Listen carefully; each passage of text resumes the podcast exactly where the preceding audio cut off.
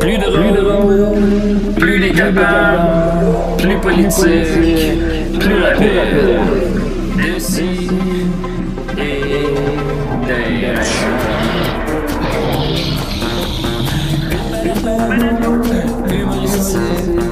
Complètement guillaume,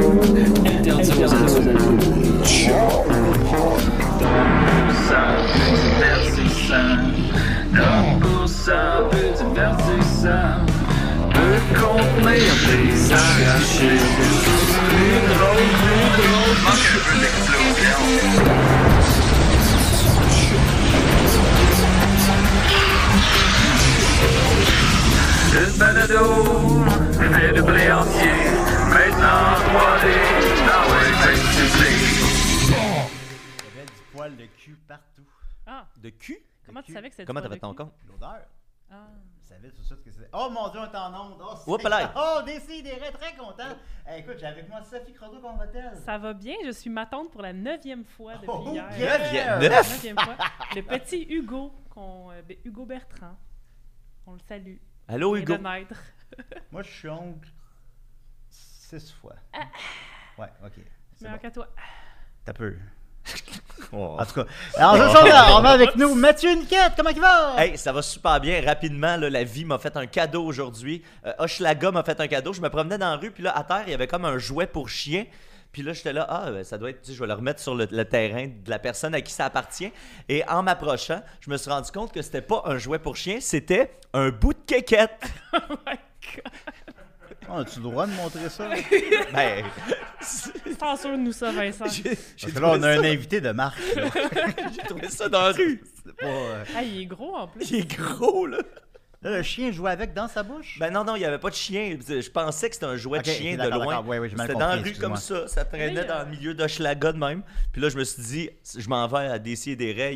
C'est pas un hasard. Il n'y a pas de hasard. On commence le décor avec ça. Ouais, Ben, exactement. comme, je sais pas si je t'ai déjà raconté, mais j'avais vu, tu sais, mettons que tu achètes un gros point en rubber d'un sex shop, là. Ouais. Ben, il vient dans un emballage en plastique, là, qui a la forme, fait que, tu sais, il n'y a pas d'ambiguïté sur, quand tu trouves cet emballage-là, qu'est-ce qu'il y avait à l'intérieur auparavant. Ouais. Puis je voyais ça sur, dans la rue. Puis je me suis dit, la personne était tellement pressée de sortir son point en caoutchouc qu'elle l'a ouvert dans la rue, puis elle a laissé l'emballage à terre. Puis ça m'a, ça m'a questionné sur moi-même. Ben moi, tout ça, m'a- m'a- ce matin, m'a ravi. M'a complètement ravi. Je, je sais que je vais avoir une belle journée. Est-ce que tu l'as lavé avant de le Oui, je l'ai je passé au purel en arrivant. T'as fait la chose à faire car nous sommes en pleine sixième vague. Et on est avec nous! Steven Spielberg, Oh! of course. Bon. Êtes-vous triste de ne pas avoir gagné l'Oscar, là? ben, vous- No, I know. Uh, I think uh, is there a good choice? Uh, who, who give? Who gi- win the Oscar of uh, best directors? Ah, Jen, Jen Champion. ouais. Yeah. Oh, it's a Uh, good choice. Bon. Est-il en nomination? Je me suis un peu. Yeah, West ouais. Side Story. Ouais, oui, pour mais. Always dream to uh, do a musical. Oui. And Hook is uh, Mon film préféré. Hook était supposé Vous avez particulièrement de la misère en matin avec votre écrit. yeah. Non, mais il essaie de parler en français, là. On va... Il essaye, c'est vrai, effectivement. Il essaye. J'ai c'est pas le de- chien. le terminal à Québec. Hein? Le terminal. Le terminal. Oui. Puis vous, vous étiez aux premières loges quand il est arrivé l'incident de Will Smith et Chris Rock. On n'a pas besoin de rappeler les événements. Qu'est- Qu'est-ce que vous avez pensé de ça quand vous avez J'ai vu ça? ressenti le vent de la clap Oh mon Dieu, Mais vous, mettons que Scorsese avait gagné à votre place, ben, ou Jane Campion a gagné à votre place, est-ce que vous vouliez monter sur scène puis la frapper ou vous disiez que c'est inacceptable comme comportement? No, but uh, Richard Attenborough for Gandhi, yeah. Vous l'auriez frappé. Yeah. but after he play uh, in Jurassic Park with me, so it's okay, it's okay. Ah oui, c'est vrai. It's all good. Après ça, on voyait Will Smith au party des Oscars comme danser sur sa propre musique avec un Oscar dans les mains.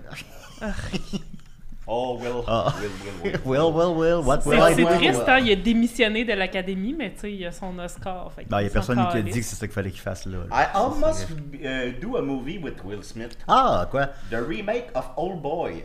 Oh! Old Boy! Oh boy! Oh boy! Puis d'ailleurs, vous m'avez dit que vous vouliez faire Bad Boy 4, c'est exact? um, for my uh, kids. Oui. Not for me. Ah, Ah. ok. Qu'est-ce qui les différencierait des autres précédents? Uh, là, the space? Ce serait dans l'espace? Yeah. Nice. Bad Boys in Space? Bad And Boys in Space. moon. Ben, par ailleurs, malheureusement, à cause des événements justement malheureux aux Oscars, ben, on a vu que le film était euh, on, on hold. était- Tabletté. Tabletté, oui. Bad Boys 4. Yeah, On so est-tu une sad. franchise? Hey, je peux pas croire qu'une une simple niaiserie va nous priver de Bad Boys. De, de Men in Black aussi. Ben, le pire, c'est que Bad Boys 3, je considère que c'est un de ses meilleurs films. C'est vrai? Ça donne une Il est idée de... Oh, it's, it's Ben, il est true. bien, I- là, tu sais, I il est bien, c'est comme, uh, Ben Black. Oui, vous avez produit aussi les Transformers. Oh, oh gosh. Vous, avez, ben, vous avez une bonne carrière, mais... But avez- Amistad, no one's talking about Amistad. C'est vrai qu'on en parle moins, la couleur pourpre, on n'en parle pas beaucoup, 1941. On n'en parle pas bien, bien. The movie is nominated for Best Picture, but not Best Director. I'm sorry. Not. Qu'est-ce que ça veut dire? C'est pas fort, l'Académie. Non. C'est pas fort. Mais vous avez un parcours impressionnant, Ouais. mais pas aussi impressionnant que celui de notre invité Richard Z. Sirois, en train de boire son pipi. Comment va-t-il? Salut! Salut Richard, ça va? Oh, et ce Ben, ça va très bien! Ah, très content de t'avoir avec nous. Euh, écoute, je suis content Ben, que tu aies c'est accepté. C'est gentil. Ben oui. Euh, As-tu déjà rencontré Spielberg? Écoute, euh, pas en personne, non. Aurais-tu une question pour lui? I listen to you, Richard. with you? Uh, what? How quiz with you? Oh my God, your English is very, very wrong. Il est très warm. I, I, I told us in French is more. Uh, Your French is. Uh, excuse my English, I had an accident. oh, what kind of accident? Accident de ski. Ben oui, c'est ça. Ben Richard, écoute, on va y aller. Écoute, merci encore une fois d'avoir accepté mon invitation à un jour de préavis. Euh, tu as lancé un livre euh, de A à Z avec les CD, c'est ça? Ça s'appelle, euh, ben, ça s'appelle Le vinyle de l'insomniaque, mon Ah livre. oui, c'est ça. C'est un Oui. livre euh, qui raconte ma vie à partir de, de disques ou de chansons ou de groupes que j'ai aimés.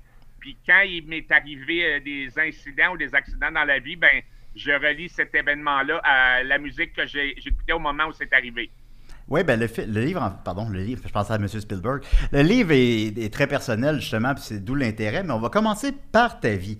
Alors, tu es le frère de Yves Sirois, qui est un physicien euh, qui a participé à prouver l'existence du boson de Higgs. Peux-tu nous expliquer ça? Ben écoute, je sais pas trop euh, ce que mon frère, frère fait exactement. Oui. Euh, il est dans un laboratoire sous terre, dans un accélérateur de particules depuis 1984. Puis euh, il a participé à la plus importante découverte en physique de l'histoire, la découverte du boson de Higgs. C'est lui qui a découvert ça avec son équipe. That's Alors, a good euh, story for a movie. Yes, it's a very uh, and when uh, Oh, I'm sorry, but Tom uh, Cruise, English, uh, no, no, no. no. And when Tom Cruise went to make a movie in Paris uh, for the book, uh, it's my brother that uh, made him visit the laboratoire. Ah ouais? Wow. On dirait, qu'il vit dans une Oui, case ben, de Tintin. Le, le- le- le film euh, qui se déroule justement en partie dans l'accélérateur de particules, c'est mon frère qui a fait visiter le laboratoire à Tom Cruise euh, il y a quelques années. Mon frère euh, pourrait gagner le prix Nobel de physique. Ils sont à peu près 8 sur la planète à comprendre ce qu'ils font. OK. Ben, hum, j'en fais partie. Mais là, Et, il y a à, à Québec, à l'Assemblée nationale, un prix qui s'appelle, euh, ben, c'est ça, la médaille d'honneur de l'Assemblée nationale. Et ce qui est un peu fascinant, c'est que Rock et Belles Oreilles l'a gagné avant mon frère qui a fait la plus importante découverte physique de l'histoire. ben, quand même, à, à famille, là, à Noël, vous êtes deux à avoir la médaille de l'Assemblée nationale. Exactement, oui, on est deux. On, est, on, l'a gagné à quelques années de, de- de différence. Euh, mon frère a un autre. euh, ben, il y a, il y quelques autres affaires, quelques autres récompenses des gouvernements euh, pour, euh, pour ses découvertes. Fait que vous parlez de quoi à Noël? Eh ben, euh, on parle de musique. euh, en fait, euh, dans, ça, ça mon livre, je raconte que, que pour mon livre, j'ai jasé avec mon frère, puis il voulait pas que je parle de ce qu'il faisait comme travail. Il voulait juste que j'écrive dans mon livre que son album préféré à vie, c'est euh, Dark Side of the Moon de Pink Floyd. Ça fait que j'ai j'ai écrit là-dessus. Mais euh, quand je, je vois mon frère, ben, je le vois à peu près aux deux ans. Euh, on parle juste de musique, puis on parle juste de rock. On- parce que de toute façon, je peux pas comprendre euh, qu'est-ce qu'il fait exactement. C'est impossible à, à- à vulgariser. Ben, il comprend pas ce que tu fais non plus. Fait que c'est pas. c'est c'est donnant-donnant. Euh, T'as fondé en 81 euh, le rock de A à Z de Guy Lepage sur les ondes de CIBL. Puis Guy Lepage disait que c'était un esti de nom de marde. Pourtant, me semble Ah que oui, il, il- il m'a vraiment dit ça comme ça, c'est que le premier euh, projet de radio quand CIBL est arrivé en ondes, euh, ben c'est ça, euh, fin 80, début 81. Nous, on était à l'UCAM en communication. Puis CIBL cherchait des projets d'émission. Je, je venais de rencontrer Guy dans un cours de communication.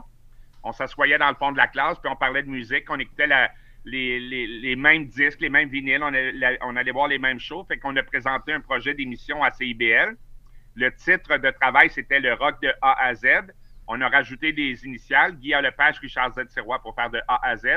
Et euh, une semaine avant la première, euh, Guy aimait pas le nom de rock de A à Z, mais il aimait les initiales. C'est devenu euh, Rock et Belles Oreilles. Ben, lui, il aimait pas le titre, le rock de A à Z. Puis quand il a eu l'idée de Rock et Belles Oreilles, parce que on voulait qu'il y ait le mot rock dans le titre, euh, j'ai dit à Guy que c'était le plus mauvais nom de l'histoire du showbiz mondial, puis ça marcherait jamais. Ben, puis le temps t'a donné raison. Ben, moi, je, je dirais que les- j'ai déjà dit quelque chose de semblable aux Pic-Bois, tu sais. Puis je pense que les Pic-Bois, volontairement, voulaient choisir le pire nom de duo. Puis finalement, c'est ces affaires-là, je pense qu'ils font leur petit bonhomme de chemin, tu sais. Ben, me semble que. Ben, c'est sûr que Rock et Belles Oreilles, ça s'applique mieux maintenant que quand, quand le, le projet a divergé puis s'est éloigné de la musique rock, là, mais. le- C'est pas pire que de rock de A à Z. là. Moi, je suis de ton bord là-dessus. Là. Ben, c'est que il y avait beaucoup, il y a beaucoup d'affaires de A à Z. hein. Il y a beaucoup, il y a le cinéma de A à Z, la cuisine de A à Z. Puis, euh, on on pensait éventuellement que ce serait un meilleur nom de groupe parce que dans le futur, peut-être qu'on allait faire des shows puis euh, des chansons, tout ça. Fait que Rock et Belles Oreilles faisait plus euh, nom de groupe qui travaille un petit peu dans plein d'affaires que le rock de A à Z. Ouais. Fait que, euh, mais mais c'est drôle parce que 40 ans plus tard, euh, j'anime une émission de radio euh, qui passe à travers le Québec qui s'appelle Les vinyles de A à Z. C'est un peu ma revanche euh, sur Guy Lepage. Je, je fais 41 ans plus tard ce que je voulais faire en 1981. Ben, Quand on dit que le- le- la vengeance, c'est un plat qui se mange froid, ça n'a jamais été aussi vrai. Ah oui, être. Oui, mais la vengeance, euh, ça peut être long avant qu'elle arrive des fois. Ça a comme, juste euh, pris 41 ans. Tu l'avais Like. bien préparé. 40 41 ans, 41 ans pour faire ce que je voulais faire en, en 81. C'est parce que moi, j'évolue dans la vie en reculant dans le passé. Je suis un genre de back to the future à l'envers. C'est-à-dire que euh, je viens de déménager à côté de l'hôpital où je suis né euh, il y a bien longtemps. J'habite dans la maison qui appartenait à mes grands-parents, qui a été construite en 1920 quelque. La maison a presque 100 ans. C'était à mes grands-parents, ensuite à mes parents, puis à mon père, puis ensuite je viens habiter ici. Ça fait que, tu sais, euh, je suis né ici, je vis ici, puis je fais un show de radio comme je voulais le faire il y a 40 ans. Ça fait que, en fait, euh, je suis comme dans le film de Brad Pitt, mais à l'envers. Ben, tu vieillis finalement. ben, en tout cas, on l'est tous, mais. comment ça s'est fait la transition? Je recule un peu encore dans le temps, comme euh, Brad Pitt, mais euh, comment ça s'est fait la transition justement entre l'émission qui traitait de rock and roll à CIBL, puis ce qui est devenu RBO avec les sketchs humoristiques, puis euh, je sais que c'était avec l'arrivée de vos collègues, là, mais mettons, la transition s'est passée comment? T'as-tu aimé ça? Ben, au départ, euh, tu parles, ben, au début, début de RBO, moi, j'étais avec Guy. Euh, une semaine avant l'émission, euh, on a vu André Ducharme qui donnait un, show à l'UCAM. Lui venait d'arriver à l'UCAM. Il donnait un show avec un groupe qui s'appelait les Yellow Frogs. Euh, André avait composé une chanson qui s'appelle Le Feu sauvage de l'amour quand il avait 15-16 ans avec Jacques Chevalier.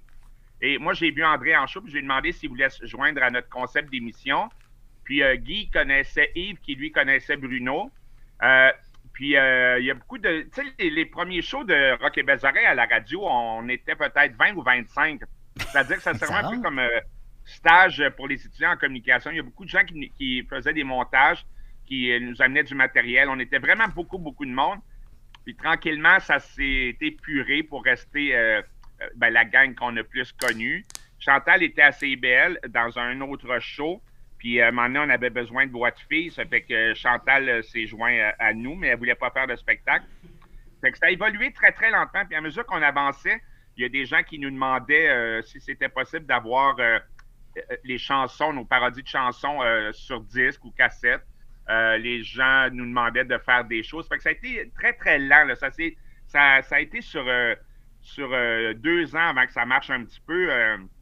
Quand on a monté notre premier show, euh, qui s'appelait la tournée mondiale des cégeps de Montréal, on faisait des shows midi dans les cégeps, puis on avait de la misère à attirer 20-25 personnes dans, dans, le- dans les auditoriums. Fait que ça c'est- c'est vraiment été sur, euh, sur plusieurs années là, que, que qu'il y a eu, disons, un- qu'il est arrivé une certaine forme de succès. Oh, I have a question for you. Hmm? Um, yes? listen, uh, Richard. Uh, when Patrick Bourgeois come in the project, Do I answer in French or in English? Ah, or en in- French, en Ah, French. French, euh, oh oui. euh, Euh, Il comprend le français. OK, OK, you will learn French. Euh, Patrick, euh, à un moment donné, on a été invité euh, à présenter un show au Vélodrome olympique dans le cadre du Salon international de la jeunesse. CIBL était un des, des commanditaires. Fait que on devait faire l'avant-première partie d'un show d'Offenbach au Vélodrome olympique. Ça s'est bien déroulé, j'ai entendu euh, parler ça. Puis, euh, il ben, il y avait nous, ensuite, il y avait la chanteuse Louba, puis il y avait euh, Jerry Doffenbach, puis euh, notre technicien à CIBL, qui s'appelle Serge Lafortune, connaissait Patrick Bourgeois. Puis Patrick Bourgeois est monté sur scène avec nous. C'est un de, une, pour l'une des premières fois de sa vie. Il devait avoir 15 ou 16 ans. Il était déjà excellent guitariste. Il était déjà- déjà dans un band qui faisait des, des covers des Police. Mais euh, on a monté ce show-là qui est encore considéré comme le pire show euh, de l'histoire euh, du spectacle au Québec. Parce que Oui. la veille du show, on devait répéter, puis Jerry a pas voulu qu'on répète parce qu'il n'y avait pas de la batte bleue dans sa loge. Ça fait que ça a été un, gâchis. écoute, c'était vraiment très, très, très mauvais. Je suis très content d'avoir fait partie de ce show-là. Il dure combien de temps le show? C'était une heure? La durée du show? Ouais, approximativement, ouais. Euh, ouais, peut-être c'est- ouais, peut-être c'était une heure, mais le monde était venu pour voir Offenbach. Puis nous, euh, on avait des sketchs, évidemment, parlés devant des jeunes de 15, 16, 17 ans qui, qui étaient quelques milliers. C'était impossible. Les gens étaient, nous écoutaient pas vraiment. Puis on a réalisé dès le départ que ce serait très mauvais. Mais des fois, c'est le fun d'avoir fait des affaires plates puis mauvaises. Tu peux mettre ça dans ton, euh, dans ton carnet. Ça fait des bonnes histoires. Ben oui. Euh, Il avait l'air- merveilleux, Patrick Bourgeois. Il avait l'air du gars le plus drôle, le plus gentil. Là. Comment t'as vécu son décès? C'est-. Ah, tu parles de? Patrick Bourgeois. Ah, j'étais très, très proche de Patrick. Dans Ouais. les derniers mois de sa vie, euh, on restait très proches l'un de l'autre. Puis euh, j'allais le, vo- j'allais le voir souvent. C'est un gars qui avait un sens de l'humour extraordinaire, euh, très sarcastique, beaucoup d'autodérision, un talent fou. Des fois, on descendait dans son studio, puis euh, il suffisait qu'il y ait un nom d'artiste en tête, euh, Elton John ou n'importe qui, puis il jouait n'importe quoi au piano, à la guitare. Je l'ai côtoyé beaucoup dans les derniers mois de sa vie. Euh, on s'entendait bien parce que quand j'allais chez lui, on parlait jamais de sa maladie, à moins que lui ouvre la porte à, ce sujet-là. Là. On parlait pas de, son cancer, mais on parlait juste de musique, de cinéma. Euh, on a regardé plein de James Bond ensemble. C'est un gars qui était Oh. fasciné par tout ce qui concerne le cinéma, puis par tout ce qui concerne le rock. Euh, vraiment un très, très, très bon gars, très gentil, euh, avec un talent fou de, de mélodiste. la quantité de hits accrocheurs du groupe Les Bébés, c'est complètement fou. Ah, puis en 3-4 Euh, ans. un, un gars avec un immense talent. Ben oui, ben oui. non, mais il avait l'air tellement sympathique. Tu dis, RBO, vous avez fait de la scène, vous avez fait de la télévision, vous avez fait de la radio, t'as écrit un livre, t'as même fait du cinéma dans Camping Sauvage. fait que t'as touché au tout quand même. Qu'est-ce que t'as le moins aimé là-dedans? Ah, dans tout ce qu'on a fait, Bah oui. ben écoute, dans quel Camping quel Sauvage, médium euh, créatif t'aimes le moins, mettons? Ben, on a été gâtés parce qu'on a fait de la radio, puis à un moment donné, on- je pense qu'on était l'émission de radio la plus écoutée au Canada, puis on a fait, on a fait des shows. euh, moi, j'étais de la première tournée, on a fait 125 shows à guichet fermé partout au Québec. Euh, la télé, euh, ben c'est ça, on a fait. Camping Sauvage, on me voit ou on m'entend environ 9 secondes. Ça fait que je sais pas si je peux mettre ça dans mon CV, là, mais. Ça rentre dans le CV. ben moi, c'est la télé que j'ai trouvé difficile. La scène, ça allait bien. Mon personnage était assez bien défini. Mais la télé, quand je regardais Yves Pelletier, entre autres, faire ses personnages euh, du genre Monsieur Caron, écoute, j'étais pas, j'étais pas dans la même catégorie du tout. Euh, j'ai, voulu arrêter à partir du moment où j'ai réalisé que j'étais plus un animateur sympathique que- qu'un comédien euh, qui pouvait interpréter beaucoup de personnages. Euh, j'étais fasciné par ce que Yves faisait, entre autres parce que ses personnages sont hallucinants. De, de son, son curé sourd et muet, c'est hallucinant. C'est une performance de comédien euh, complètement débile. Fait que j'avais pas ce talent-là. Euh, mais pour la radio, je pense que j'étais plus efficace parce que j'étais l'animateur. Dans la première tournée de shows, j'étais plus le maître de cérémonie du show. Fait que euh, j'étais à l'aise, mais euh, jouer la comédie à la télé, c'était moins mon élément. Tu parles beaucoup de Yves, mais comment le jeu de Guilla, tu le trouves comment? Non, mais c'est parce que Yves, pour moi, a un talent hallucinant. Les autres étaient excellents aussi, très drôles et très bons. Mais Yves, c'est une des personnes qui m'a fait le plus rire dans la vie. Ça n'a aucun sens comment ce gars-là est brillant. Euh, euh, tu sais, je le prends à titre comparatif. là, me comparer à lui, euh, en fait, euh, c'est pas vraiment comparable. Ouais. Do you know what? Gia play in a movie for me. Uh, it, the question is, uh, what is the movie of Guy? Euh, non, ben, il, il, play- il a joué dans un de mes films. C'est- Sais-tu lequel?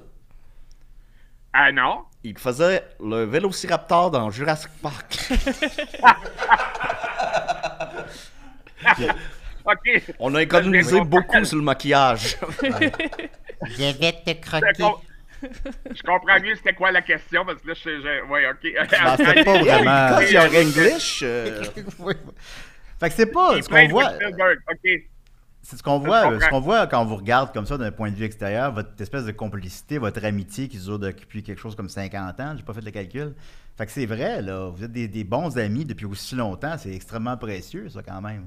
Oui, oui, ben oui. Euh, Non, ça, c'est ça, c'est c'est réel. Euh, Écoute, euh, on s'est connus en 80, en 81. Euh, quand j'ai sorti euh, mon bouquin, euh, Yves a été le premier à vouloir se faire photographier avec pour mettre ça sur son Facebook. Guy, André, Yves et Bruno, on s'écrit souvent. Ils réagissent souvent à mes, statuts Facebook et, moi de même. On se croise quelques fois par année puis on, a bien du fun. Fait que on est vraiment des, amis, des chums. Il n'y a pas de, compétition. Yves va sortir un livre bientôt, puis je vais en parler. Euh, j'ai travaillé avec André, j'ai travaillé euh, sur Tout le monde en parle pendant un an et demi à la recherche. J'ai travaillé comme recherchiste sur une série qui s'appelle Humour PQ avec euh, que André animait. On, travaille mutuellement sur les, projets des autres. Puis quand RBO fait des événements ou disons leurs deux derniers bye bye ou ben les shows à Vidéotron puis au Centre Bell et, je suis là. Chantal est là aussi. Ça fait qu'on est vraiment une, une belle gang de chums et d'amis là. Ben justement, le show, là, devant 100 000 personnes, t'as-tu, euh, est-ce que tes jambes shake encore ou... euh? Ben ça, c'était hallucinant. Ça, ça c'est irréel à quelque part parce que quand. J'étais- là, puis je voyais euh, rien, parce que j'étais trop loin, il y a trop de monde. Ben moi, le- écoute, le- la foule commençait à Sainte-Catherine, au quartier des spectacles, puis ça allait jusque sur la rue Sherbrooke, puis les gens pouvaient pas accéder au site. Et euh, moi, j'arrivais euh, avec ma guitare, euh, bol de toilette du feu sauvage de l'amour à la fin de la première partie. Est-ce que c'est Puis, l'original? euh, écoute, quand je suis arrivé sur la scène, puis j'ai vu le monde devant moi, c'était vraiment hallucinant, c'était complètement fou. Puis euh, je jouais de la guitare, puis je me suis penché un peu pour que mon genou touche à terre, à terre pour mon solo, puis je me disais, Colin, je suis tellement pas en forme, j'ai peur de pas me relever. J'aurais eu l'air un peu, j'aurais eu l'air un peu fou, mais c'était vraiment une soirée extraordinaire. Ça, c'est dans, dans nos, euh, dans nos euh, ben, performances les plus mémorables à vie, c'est sûr. Ah Euh, oui, ça, il y avait quelqu'un qui posait la question est-ce que cette guitare-là e- existe encore? Est-ce que tu as encore cette guitare-là? Ben moi, je l'ai pas. Euh, Tous les accessoires euh, des shows de RBO euh, sont à quelque part euh, dans un entrepôt chez euh, à Bruno. quelque part, je pense sur, euh, like your mustache? sur, sur la rue de Lormier, je pense qu'il y a un entrepôt, puis tous les souvenirs, tout le matériel de RBO est, est encore là, dont la guitare. Oh, T'as-tu yeah. la cassette démo de CIBL? Hey, la cassette, euh, il m'en reste deux, trois copies. euh, c'est étrange parce que depuis quelques semaines, je ne sais pas d'où ça part exactement, mais il y a deux, euh, ben, deux gangs qui font des, des disques vinyles, puis euh, qui m'ont approché même très récemment pour euh, sortir la cassette de farce de, de CIBL en vinyle. Euh, parce qu'au départ, je pense qu'il y en a juste eu 500 copies, fait que c'est vraiment rare. Là.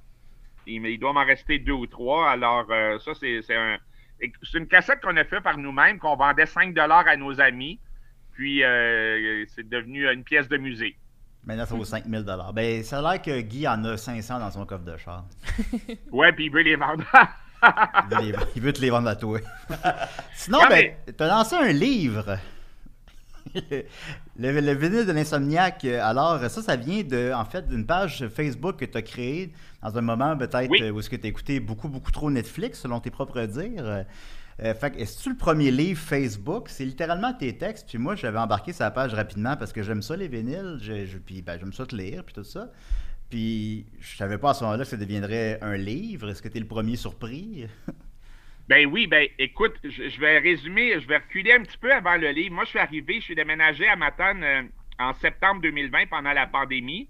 Euh, le dernier de mes trois enfants partait de la maison. J'ai hérité de la maison de mon père ici. Euh, J'avais pas de travail, comme bien du monde. Fait que quand je suis arrivé ici, j'ai bon, j'ai arrangé la maison à mon goût pendant une couple de semaines. Ensuite, j'ai écouté euh, 400 épisodes sur Netflix pendant des mois de temps. 8, 9, 10 heures, 12 heures par jour. Puis là, euh, fin janvier euh, Ça, c'est une- 2021, j'ai écrit un petit texte pour souligner la date anniversaire du décès de mon père, qui est décédé un 30 janvier. Et euh, là, j'ai écrit ce texte-là euh, sur Facebook il y a un an et quelques jours. Puis le, mon garçon m'a dit Bon, c'est beau, papa, ce que tu as écrit sur, euh, sur mon grand-père. J'ai bien aimé ça, ton texte émotif. Puis je dis Ah, ben oui, mais tu sais, j'avais, j'étais dans ce, ce, ce mood-là.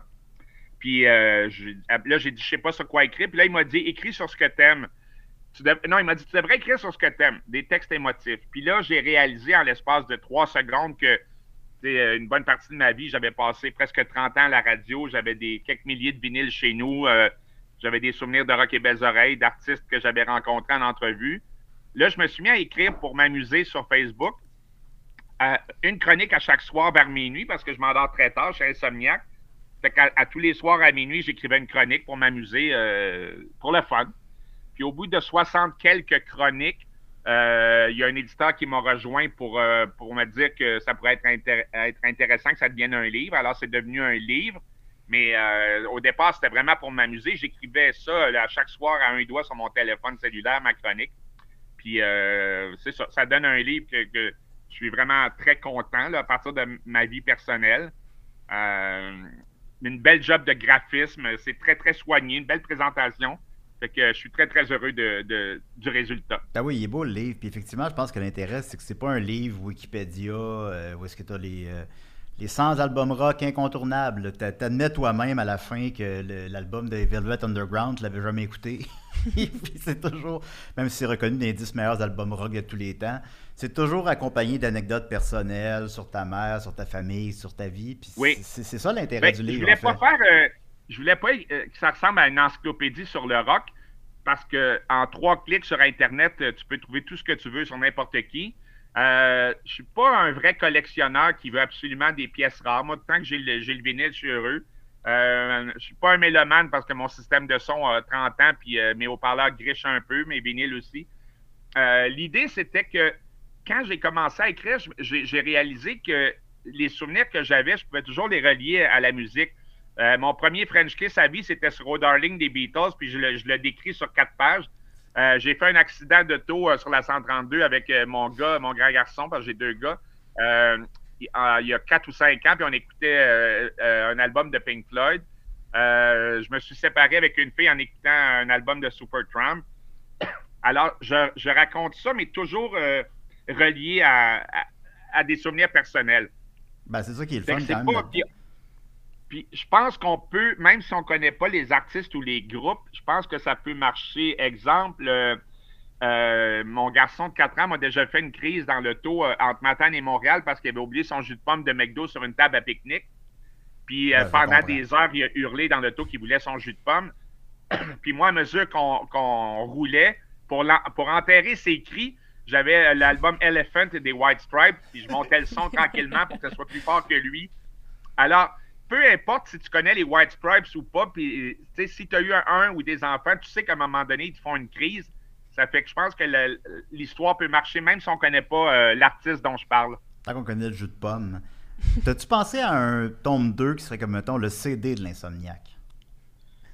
Ben, écoute, euh, tu sais, les livres au Québec, même si ton livre est dans les meilleurs vendeurs, parce que mon livre, euh, à la sortie, je pense qu'il était quatrième meilleur vendeur au Québec, c'est pas. euh, tu sais, quand tu as vendu 5000 livres au Québec, c'est un hit, hein? c'est, c'est un succès de librairie. Fait que euh, si ça marche bien, j'aurais assez d'histoire pour faire un, autre. euh, écoute, euh, j'ai des CD chez nous, j'ai des milliers de mini-cassettes. je sais pas, je pourrais écrire d'autres choses, c'est sûr, là. Mais je veux voir si ça va marcher suffisamment pour qu'il y ait de l'intérêt pour un volume 2, là, qui pourrait être sur, sur la musique ou sur n'importe quoi qui a rapport à ça. Ben, on se le souhaite, on le souhaite. Puis, euh, écoute, ben, c'est ça. Alors, euh, c'était mes questions par rapport à ton livre. J'en ai plein sur la musique, tout ça, mais il faut qu'on avance. On a trop de questions. Puis, j'ai trop de questions du public aussi que tu disais qui était étonnamment. Vas-y, Mathieu. J'en aurais une, moi, par rapport à la musique. Euh, tu sais, des fois, quand tu découvres un album, euh, ça prend du temps avant de s'acclimater à un album. Puis euh, la première Oui. écoute est plus laborieuse, puis on apprend à le découvrir, puis à un moment donné, ça devient le meilleur album. Euh, c'est quoi ton album que tu as le moins aimé à la première écoute, qui est devenu un de tes classiques, et à l'inverse, un album que tu as trippé à la première écoute, puis que tu t'es tanné rapidement? Oui, hey, c'est- des bonnes questions. Ben, c'est sûr que j'ai eu des coups de foudre musicaux, c'est certain, certain. La première fois que j'ai entendu le premier des Cranberries, euh, j'étais au Saint-Sulpice sur Saint-Denis, puis j'ai eu un coup de foudre absolu. Euh, j'aime encore les j'aime encore euh, les, les Cranberries. Ben, c'est sûr qu'il y a des albums qui ont joué tellement. Tu sais, c'est certain que des fois, quand j'entends Stairway to Heaven ou Hotel California, puis je Ouais. me dis, ah non, pas encore. Je pense que Stairway to Heaven a plus que 6 millions de diffusions à la radio depuis sa sortie en Amérique du Nord. Fait que il y a des albums surjoués euh, encore bons, là, mais des fois, ça m'arrive de me dire, ah non, pas encore ça. Euh, pendant que j'écoutais du rock alternatif avec des amis à la maison, quand j'écoutais du R.E.M. ou du Cure, euh, puis euh, mes amis s'en allaient, ça m'arrivait d'écouter Vanessa Paradis en cachette. Ah, ben, en fait, c'est- en plus, c'est une des questions des J'aimais gens. beaucoup le saxophone dans Joe le taxi. Euh, et quand je voyageais avec mes enfants, ben là, quand ils étaient plus jeunes, euh, j'avais toujours le best-of de la compagnie créole dans la voiture. Ok, non, ça, c'est un peu gênant Ben quand non, même. mais parce que Mais tu, mentionnais souvent que tu sais, t'es- t'es- oui, tu es fan de rock, mais euh, je trouvais quelque chose de beau dans ce que tu disais qui était tant que la musique a une âme, quand ça vient du ventre, quand ça vient des tripes, tout peut être bon, peu importe le style musical. Je trouvais que c'était un angle intéressant pour apprécier l'art euh, en général. Ben moi, ça vient beaucoup de, de ma mère. Ma mère, euh, quand j'avais 10, 11, 12 ans, était prof d'art plastique puis elle fumait du pot dans le sous-sol, ce qui était déjà hallucinant quand on se remet dans les années, au début des, disons, à peu près en 65, 66, 67.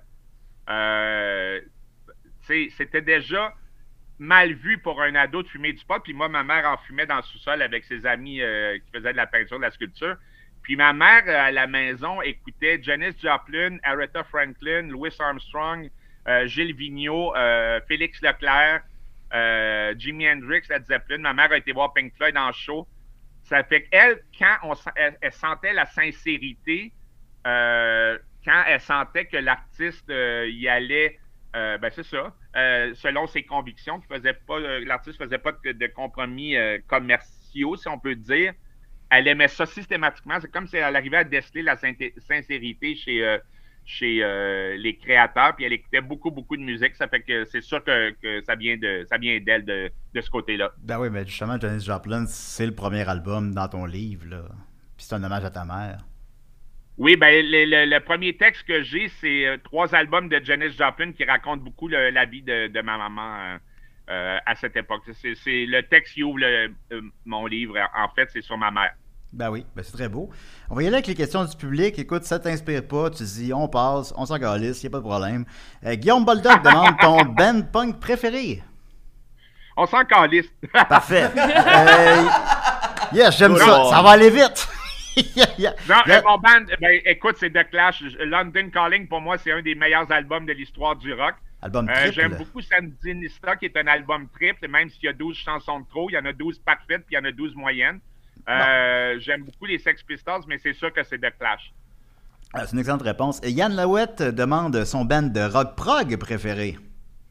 Euh, ça serait, ben, de- dans les dernières semaines, j'écoute beaucoup, beaucoup le- les albums euh, Fragile puis Close to the Edge de Yes, qui c'est pour moi le, c'est c'est, euh, extraordinairement bon.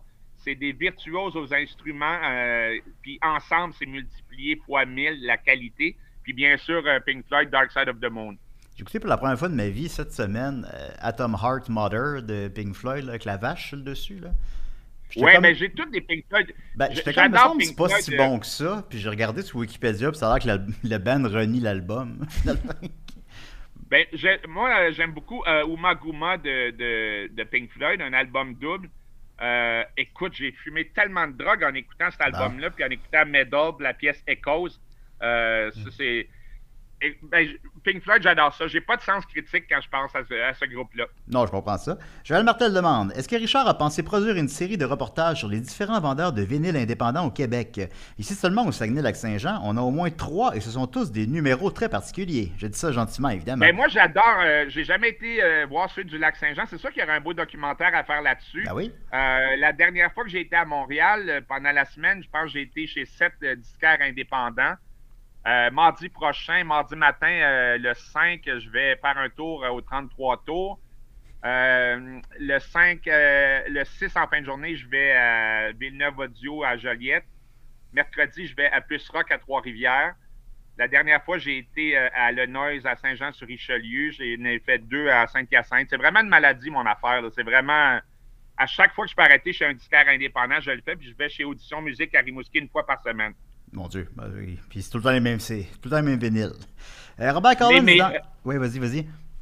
Non, mais un documentaire là-dessus, ce serait vraiment, écoute, parce que la plupart des disquaires indépendants, c'est des passionnés qui l'ont eu bien difficile dans les dernières années à cause du virus et de la pandémie. Euh, c'est un peu comme les petits libraires, hein, euh, dans la mesure où on peut les encourager. euh, ces gens-là qui qui sont pas associés à des chaînes, qui font leur travail depuis des fois 10, 20, 30, 40 ans avec passion. Euh, je pense qu'il faut faire notre possible pour les soutenir. Ben oui, absolument. Richard, do you know what?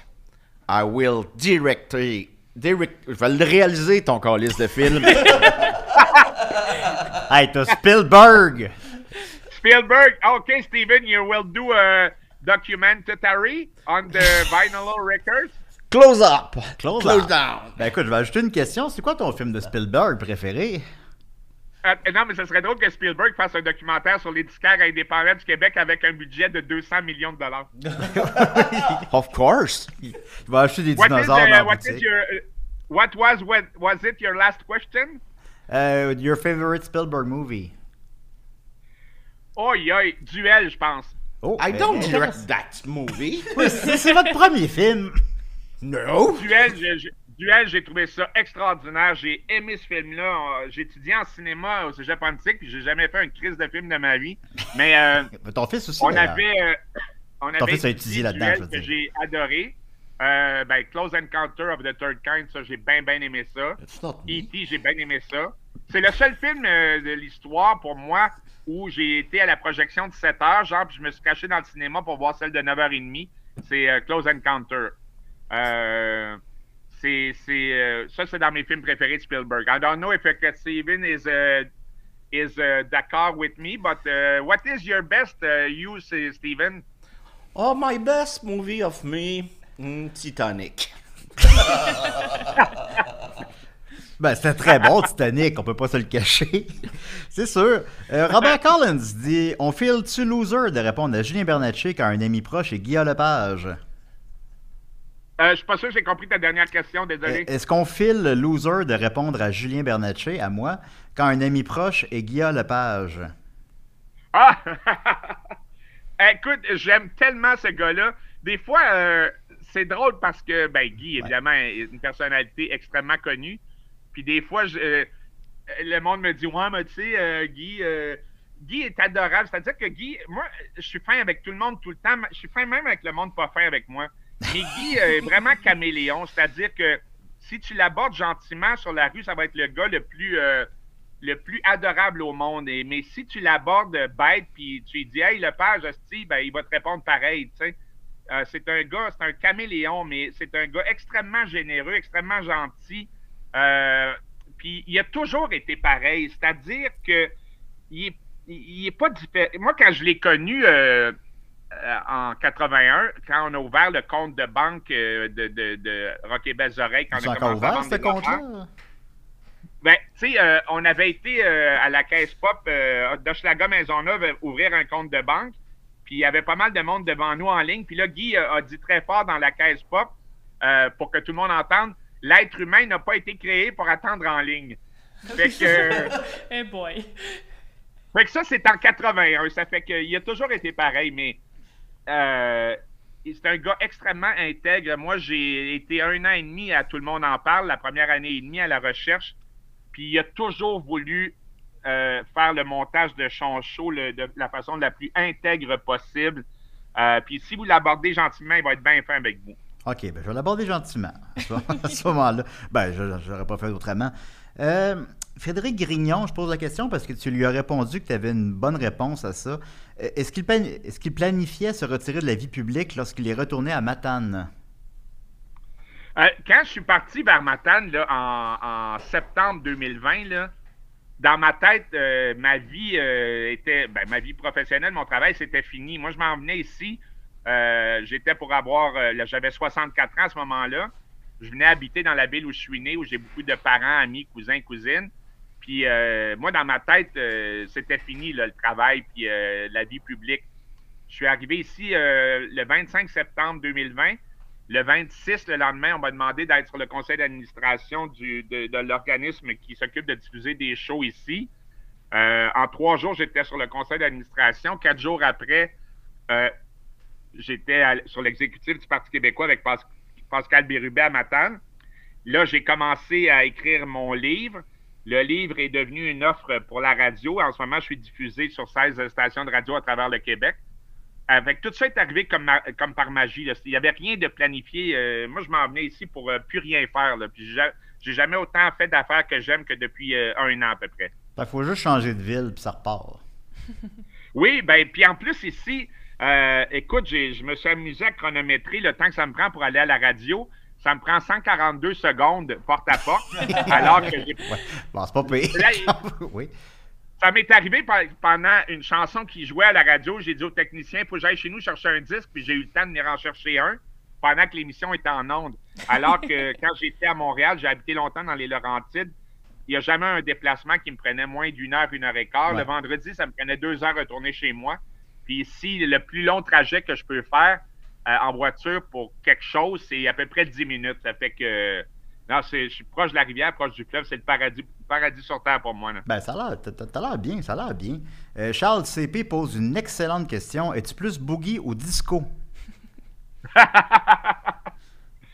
Euh, moi, de cette époque-là, ce que j'ai beaucoup aimé, je sais pas si c'est entre les deux, j'ai beaucoup approché sur, accroché sur les premières chansons rap de l'histoire, sur euh, Rapper's Delight, euh, sur euh, The Grandmaster Flash, sur euh, euh, non The Message, je pense que c'est Grandmaster Flash. Euh, j'ai d'ailleurs ces chansons-là de rap des années 80, ça a inspiré directement la chanson Ça rend rap de Rock et Belles Oreilles.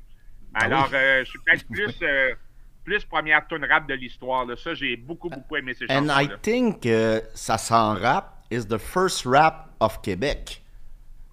I think so either, uh, but uh, some uh, say that it was uh, uh, Lucien Francaire, le Ouais. rap à Billy, but I think it's Rock et Belles Oreilles, the first one. Maybe you should uh, make a movie on this and have a 200 million dollar of budget. The Rap Battle.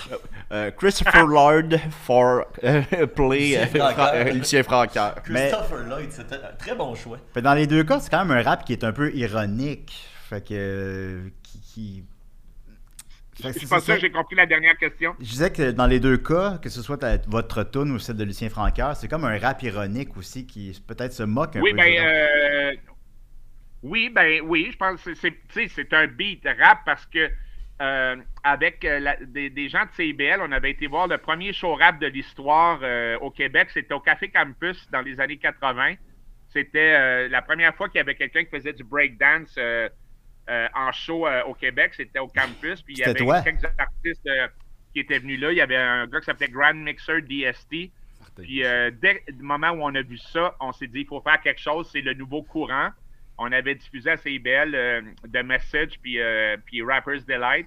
Fait que tout de suite, on s'est mis à- à- sur l'idée de faire un rap, mais évidemment à la façon RBO, là, euh, amusante et sarcastique. Ah, c'est une tune qui a marqué les esprits.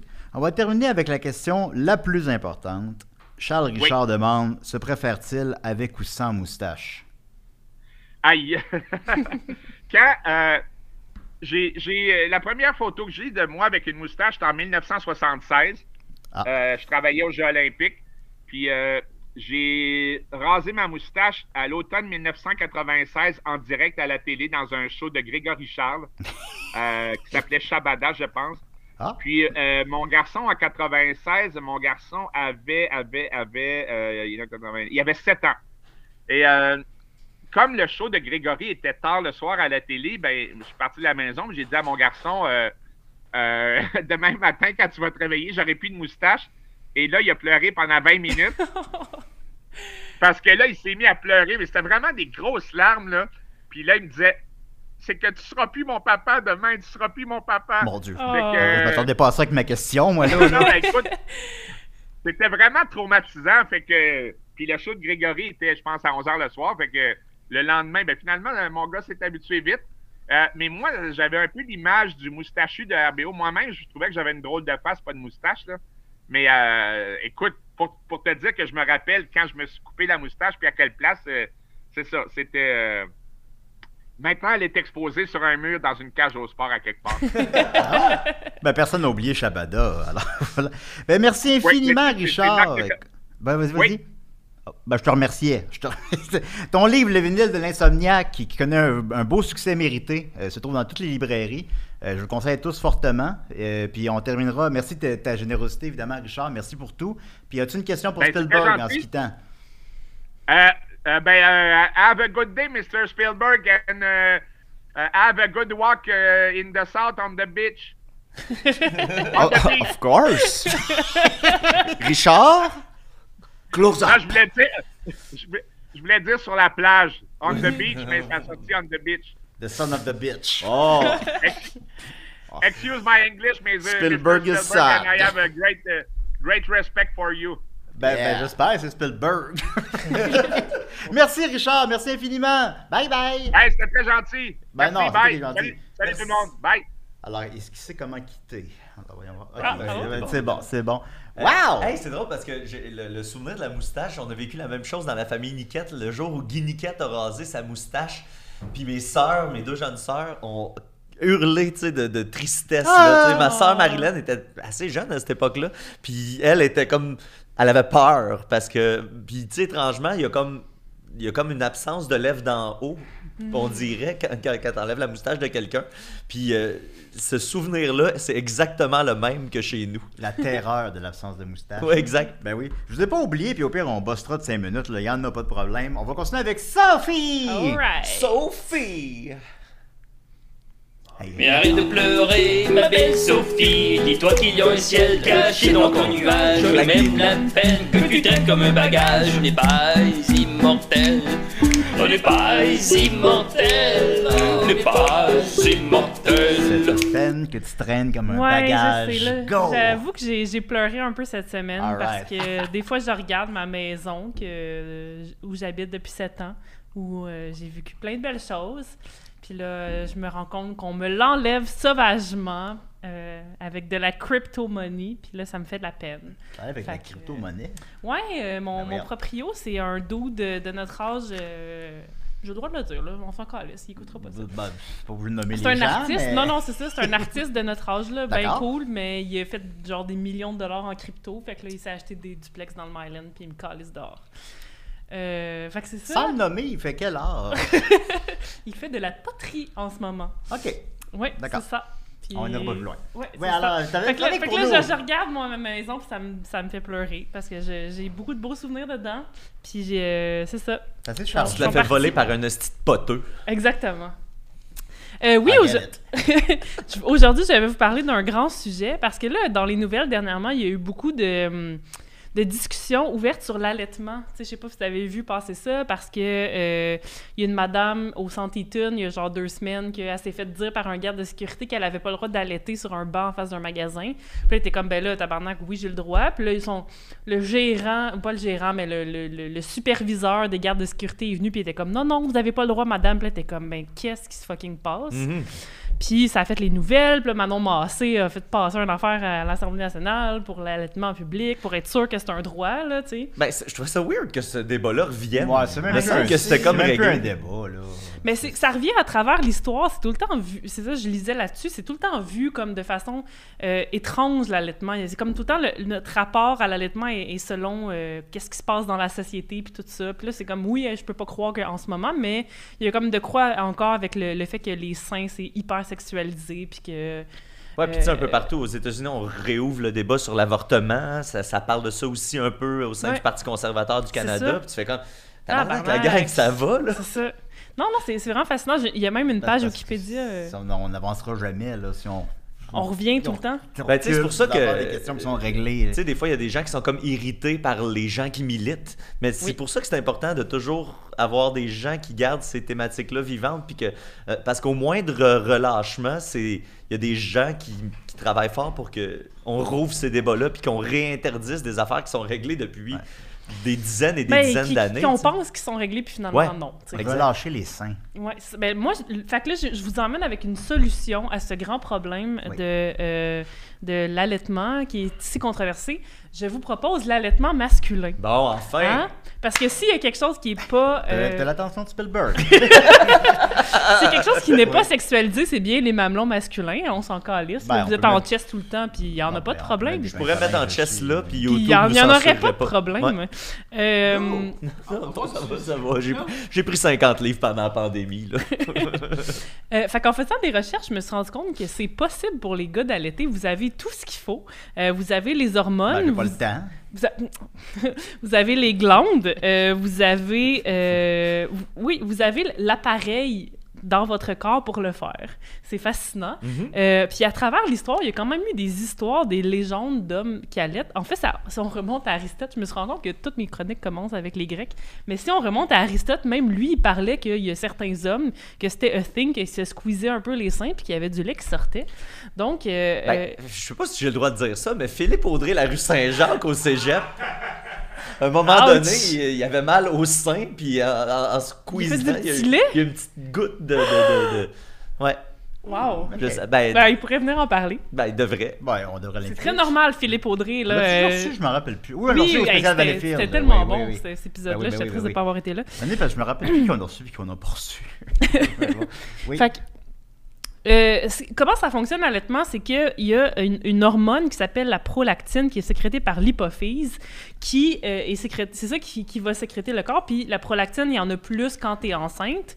Mais euh, c'est- en fait ce qui fait que les hommes ne, produisent pas de lait, c'est que la dopamine bloque la production de, prolactine. Fait que si tu prends des suppléments d'hormones pour faire, par exemple, baisser ta dopamine, puis idéalement aussi ta testostérone, tu vas pouvoir assez naturellement produire du lait. Puis, il y a- des... À travers l'histoire, il y a vraiment des témoignages d'hommes. Souvent, c'est dans des, euh, dans des situations de détresse, mettons, dans des grandes famines ou euh, dans des, des tribus en Afrique ou en Amérique du Sud où euh, les gens n'ont pas beaucoup de ressources. Que là, il y a des légendes ou des histoires vraies. euh, Fait qu'un homme qui allait être un homme en détresse. Ben, c'est plus un homme que, mettons, sa femme va être super malade ou euh, qu'elle va mourir. Puis là, il y a comme cinq enfants. Puis il est comme, tu sais, tout à coup, il est comme, il faut que je nourrisse mes enfants. Son instinct maternel kick in. Puis il se met à produire du lait. Puis ça Wow. fonctionne. That Euh, is a good movie. Non, ben oui, puis il y a même une tribu en Afrique que c'est reconnu que les hommes s'occupent plus à comme 50 des tâches euh, avec les enfants, puis que il y en a la majorité ils vont donner le sein juste ne serait-ce que pour euh, calmer les enfants, tu sais le fait que le, le- le bébé peut têter le sein, Mais ça comme- calme mais les enfants. pla- C'est placebo. Euh, ben non, parce qu'il y a du Non. vrai lait qui se produit. OK. Mais dans certains cas, pas tout le monde. Je pose la mais- question, c'est Non, pas, non, non, euh, non, mais oui. dans certains cas, il y, y a vraiment du lait qui, qui se produit. Euh, puis euh, Darwin en a d'ailleurs parlé dans un de ses livres, puis il disait Oh, il que... des affaires, lui. Effectivement. Mais attends, il, il y avait un bon instinct, par Ah, exemple. Là, il parle plus. Euh, il disait que la raison pourquoi on a arrêté de produire du lait, parce que il- lui, selon sa supposition, c'était un truc que tous les mammifères pouvaient faire, puis c'est pour ça qu'on a encore ces glandes-là. Mais la raison pour laquelle les hommes ont arrêté, c'est que ils ont trouvé, c'est comme devenu inutile, parce que pour eux, ils n'ont pas besoin de sauver leurs enfants. Si la mère est plus là, ils peuvent juste aller en, fourrer d'autres madames puis faire d'autres bébés, Yeah. dans le sens que c'est c'est pas euh, la survie de l'humanité. Il y a, d'autres façons de le faire. Ils n'ont pas besoin de s'occuper de leur descendance. Ils peuvent créer d'autres descendances. Donc, c'est pour ça que c'est devenu inutile. Très empathique. Ouais, Darwin, ben, très, très Ouais. objectif. Ouais. C'est pour ça que c'est devenu inutile dans l'évolution puis que, que les hommes ne créent pas. Mais là, si on ramène ça, puis euh, qu'on qu'on, euh, va à l'encontre de l'évolution, puis qu'on met ça plus au goût du jour, mais ça serait quelque chose de possible pour les hommes de prendre des hormones, puis de produire du lait, puis de prendre ce- cette charge mentale-là de leur femme et d'allaiter euh, à leur place. En jouant à Dieu. En jouant à Dieu. Puis en fait, c'est même, tu sais, le lait, il paraît que pour les hommes qui le font, le lait est de la même qualité. Tu sais, il y a des hommes trans qui allaitent, il y a des femmes trans qui allaitent aussi. Puis c'est le, le- le lait le- est, est- est aussi nutritif que quand c'est une femme euh, Si je mange bien de chocolat, La je vie. faire du lait au chocolat? Euh, ça, j'avoue qu'il faudrait que je fasse une autre chronique là-dessus. Je, La je vie sais pas comment trouve toujours son chemin. Exactement. Très beau, ça. Là, Julien est tellement cheap que là, il achètera plus jamais de lait, puis il va juste essayer de se lacter. De se lacter. Ouais. Mais tu pourrais, Dans tu mes pourrais. céréales. Non, mais il y, a- il y a des gars qui. si- tu peux prendre un, un- des petits suppléments d'hormones, puis là, tu peux utiliser une Ouais, là, ça doit pompe comme les femmes enceintes. Je sais pas, c'est de- Ouais. juste la prolactine. Fait que je sais pas.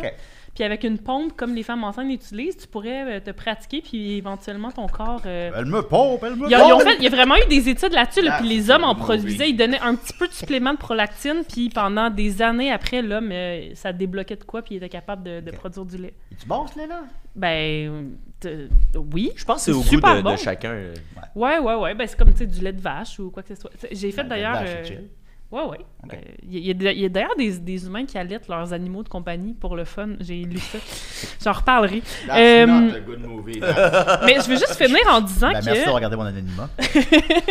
qu'il y, y a un phénomène que j'ai découvert en lisant le site Renaître et Grandir du gouvernement, tu sais, pour qu'il ait été supposé, c'est plein de conseils pour quand tu vas, euh, que tu vas avoir un enfant. Puis il y a un, un- un phénomène qui s'appelle la couvade. Je sais pas si vous avez entendu parler de ça, mais c'est que les hommes, quand leur blonde est enceinte, souvent dans le premier trimestre, ils se mettent à avoir des symptômes de grossesse eux aussi. Ouais. Fait qu'ils ont des nausées, ils ont plein d'affaires. Puis ça, c'est vraiment, ils sont pas sûrs si c'est psychologique ou si c'est vraiment hormonal. C'est, des- ils appellent ça la grossesse sympathique. C'est, Ouais, c'est ça. Ben, le, le couvade, c'est le, le terme, Le terme euh, scientifique. On sait vraiment pas si c'est. Psychologique. Ben, Ouais. Sur le site, il disait qu'il ne savait pas. Mais j'ai l'impression que si on nourrissait ce sentiment-là chez certains hommes, puis qu'au lieu de les shamer ou de les rendre ça bizarre, puis qu'on disait comme c'est bien, probablement que eux, ça les aiderait à produire du lait après, parce que c'est comme vraiment si leur instinct maternel kickait in à eux autres aussi. Ok. Fait que faut- c'est juste une question de démocratiser ça, de pas le shamer, de rendre ça comme une belle chose, puis là, on pourrait être à égalité La dans, dans- désexualiser aussi. Ouais.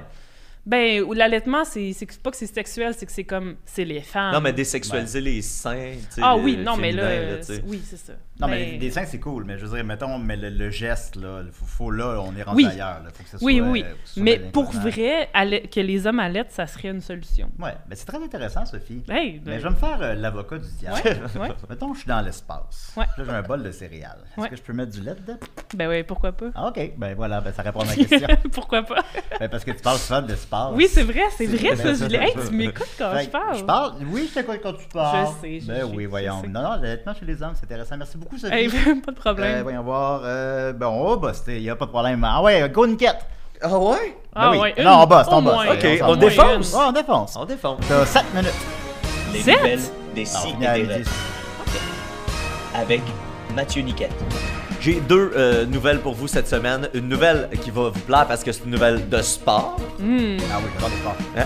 Et euh, l'autre nouvelle, c'est euh, le caca a frappé le ventilo à l'ouverture d'un Popeyes dans Oh. le coin de Halifax. Hein? Ouais. Euh, Puis ça va être les deux seules nouvelles dont je vais vous parler euh, cette semaine euh, parce qu'on va faire ça vite, ok? Euh, première nouvelle Attends, de sport parce qu'on aime ça, le sport Sports. ici à DC et des Raies. Euh, C'était la Mason Cup.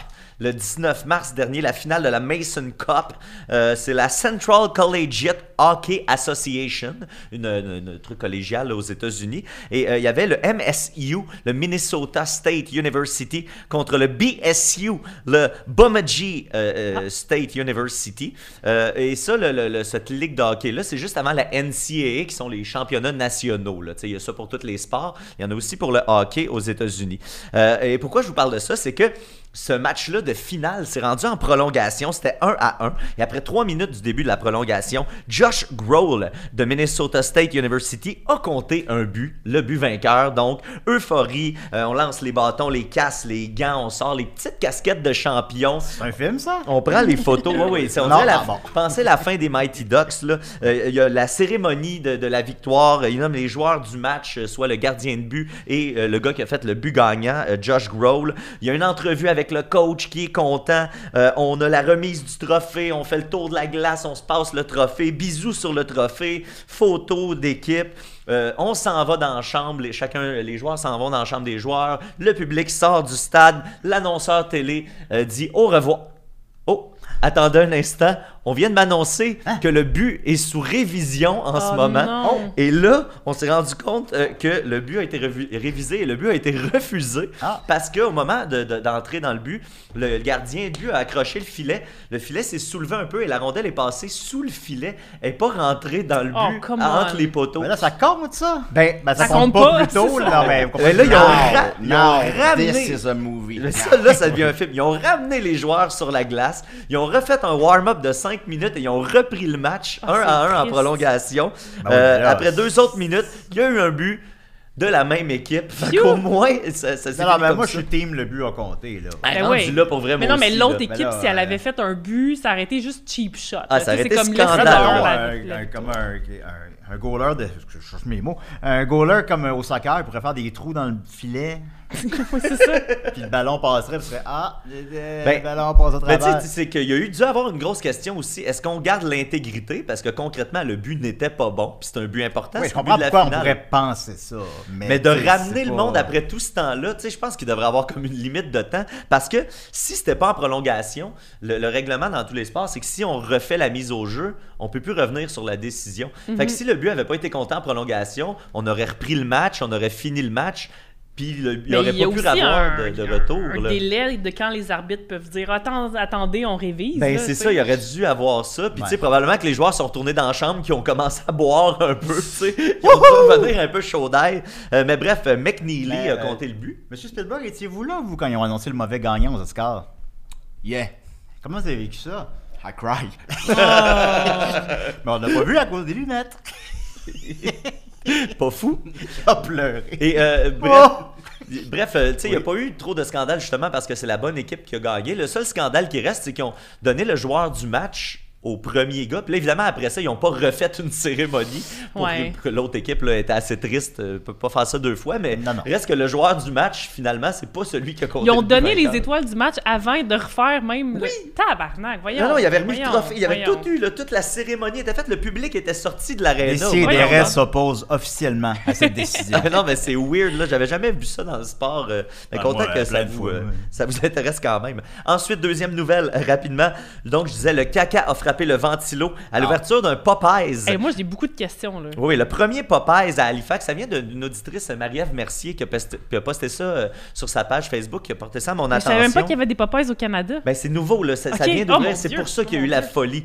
Euh, c'est à Bedford, tout près de Halifax. Donc, euh, l'autoroute euh, 102 a été complètement congestionnée. Il y a une vidéo Twitter qui, d'un hélicoptère là, qui, compte, qui, qui passe toute la ligne de trafic. C'est absurde. J'ai compté personnellement au bas mot 100 voitures. J'en ai compté entre 120 et 130, mais disons 100.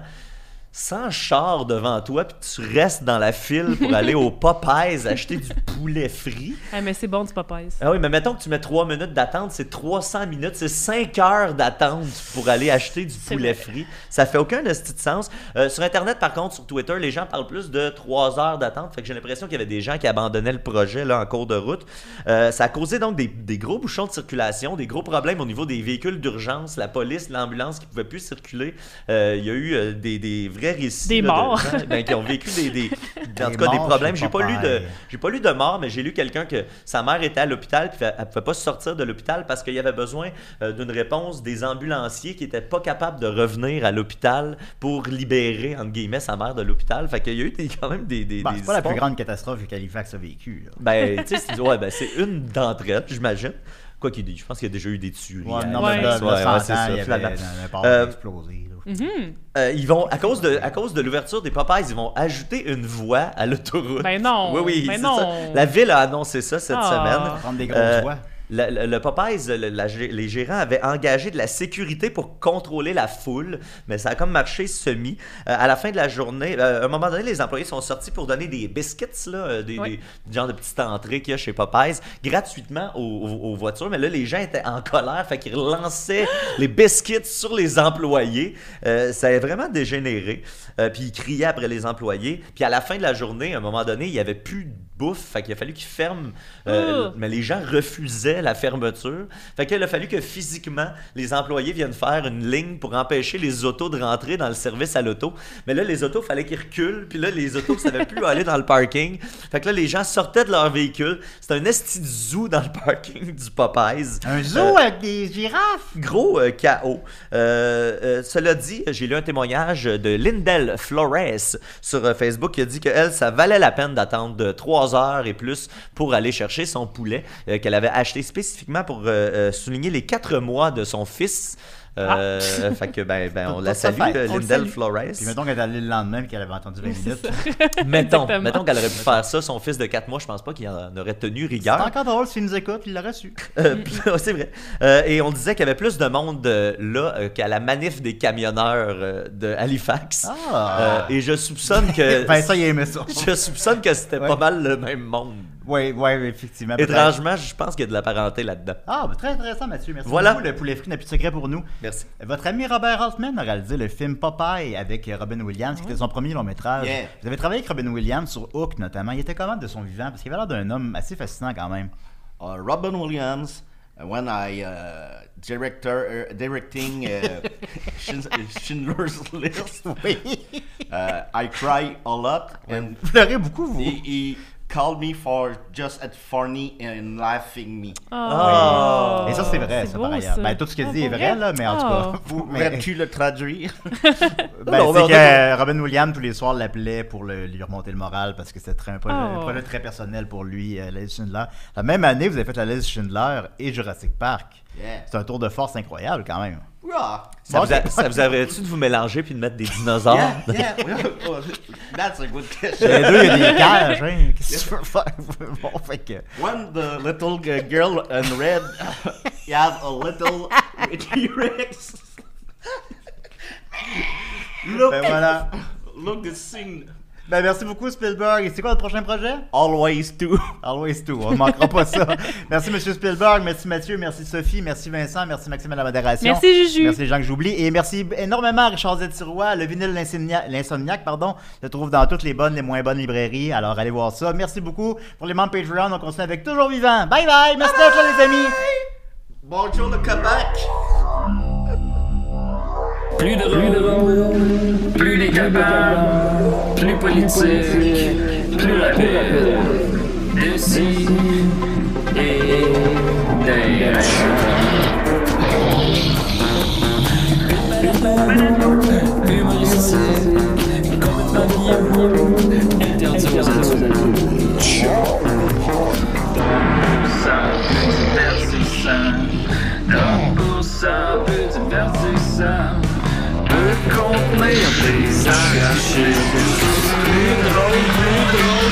Plus drôle, plus drôle.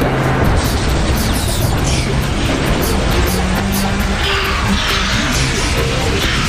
Une balado fait de blé entier.